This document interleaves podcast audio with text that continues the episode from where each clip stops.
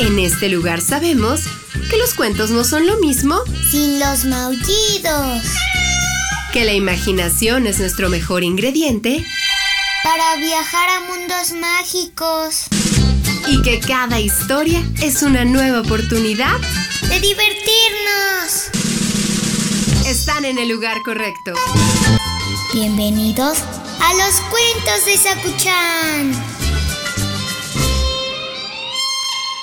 Este cuento va en dos partes. Esta es la primera parte. Saku-chan, ¿estás listo para la historia de hoy?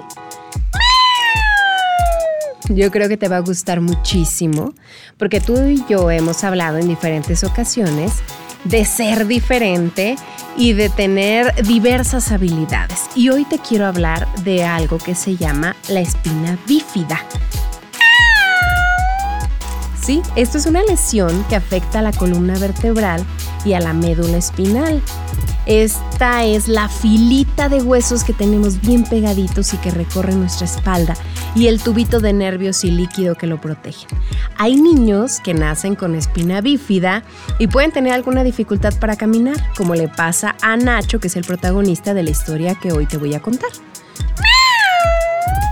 Esta es una adaptación del texto de Eva Latonda y si lo buscan de manera física o en internet, las ilustraciones son de Maru García y es un texto que salió en el 2011.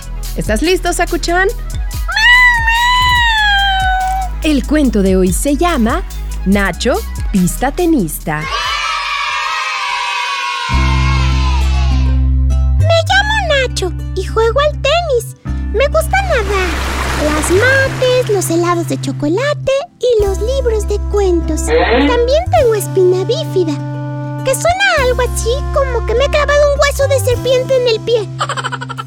Pero no, es simplemente que mi espina su sitio, porque antes de nacer los huesos de la espalda no se me pegaron tan juntitos como deberían haber hecho, y por eso mis piernas se mueven poco. Al nacer me operaron de la espalda y también de la cabeza, porque la tenía muy grande. Ahora ya la tengo más bien tirando a mini.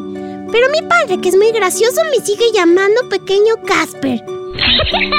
Cuando cumplí cinco años, a mi madre le dijeron unos médicos amigos suyos que lo mejor para mí y para mi columna era estimular mi crecimiento y mi independencia. A partir de ahí me dejaron moverme más y me apuntaron a clases de tenis en silla de ruedas.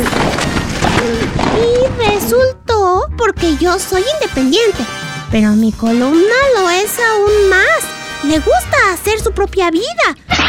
Por eso tengo que estar vigilándola todo el día para que haga lo que tiene que hacer, como llevarme a la escuela al ritmo de mis muletas, aguantar las clases sin decir ¡ay! acomodarse la silla de ruedas en los entrenamientos y dejarme dormir por las noches, entre otras cosas.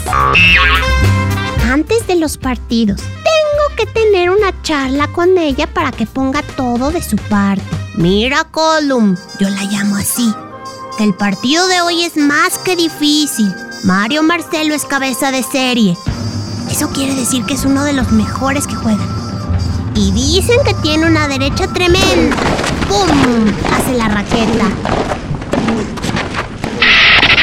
Este cuento va en dos partes. Mañana escuchen desenlace.